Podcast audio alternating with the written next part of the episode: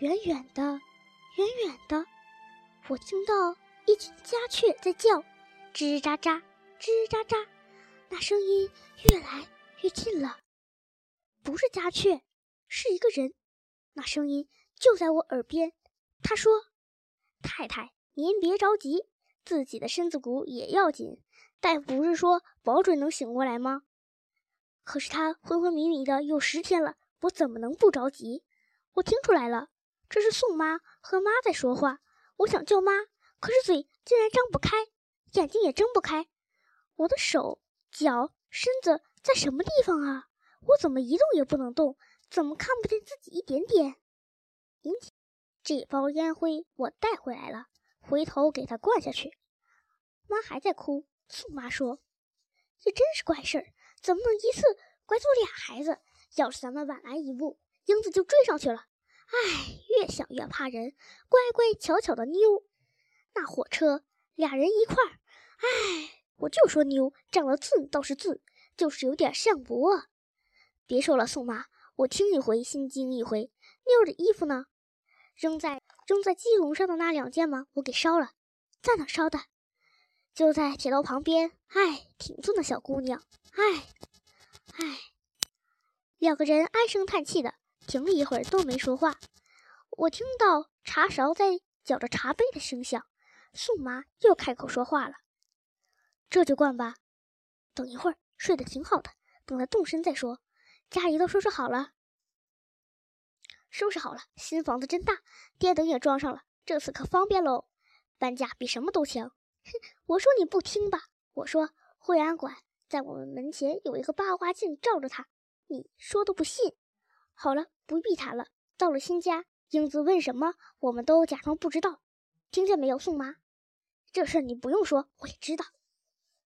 他们说的是什么？我全不明白。我在想，这是在什么地方？有什么不对头了吗？我想着想着，觉得自己在升高，升高，我就躺在这里，高高高，鼻子快要碰到屋顶了呀！我浑身吓了一跳，又从上面掉了下来，一惊就睁开了眼。只听宋妈说：“好了，醒了。”妈的眼睛又红又肿，宋妈也含着眼泪，但是我说不出话，不知道应该怎么张嘴。妈把我搂抱起来。捏着我的鼻子，我一张嘴，一勺水就给我灌了下去。我来不及反抗，就咽下了。然后我才喊：“我不吃药。”宋妈对妈说：“哼，我说灵不灵？喝下去就立刻会说话。”宋妈给我抹去嘴，又把我弄躺下。我我很奇怪，白色的屋顶，白色的墙壁，白色的门和桌椅，这是什么地方？我记起一个，我问妈说：“妈，外面是在下雨吗？哪来的雨呀？是个大太阳天。”我愣愣的想，又想起一件事情。宋妈很小心的问我：“认得我吗，英子？”我点点头。宋妈，宋妈对妈笑笑。妈又说：“你发烧十天了，爸和妈送你到医院里来住。等你病好了，我们就到新的家。”新的家，新的家是啊，我们的新家在新莲子胡同。记着，老师要考你的时候，问你家住在哪儿，你就说新莲子胡同。那么，有些事情我实在想不起来了，要说什么也接不下去。妈说，再睡会也好。妈的手碰到了我的头，有一个硬东西，我不由得惊喊了一声：“金镯子！”妈没说什么，推到手腕上。这只金镯子不是被我送给一个人了吗？那个人叫什么来着？我有点糊涂了。但是我不能把那件事情记得很清楚。我怎么就生病到这医院里来了呢？我一点也不清楚。别发呆了，看你发烧睡觉的时候，有多少人给你送来吃的玩的？喏。这个匣子是刘伯伯给你的，留着装东西用。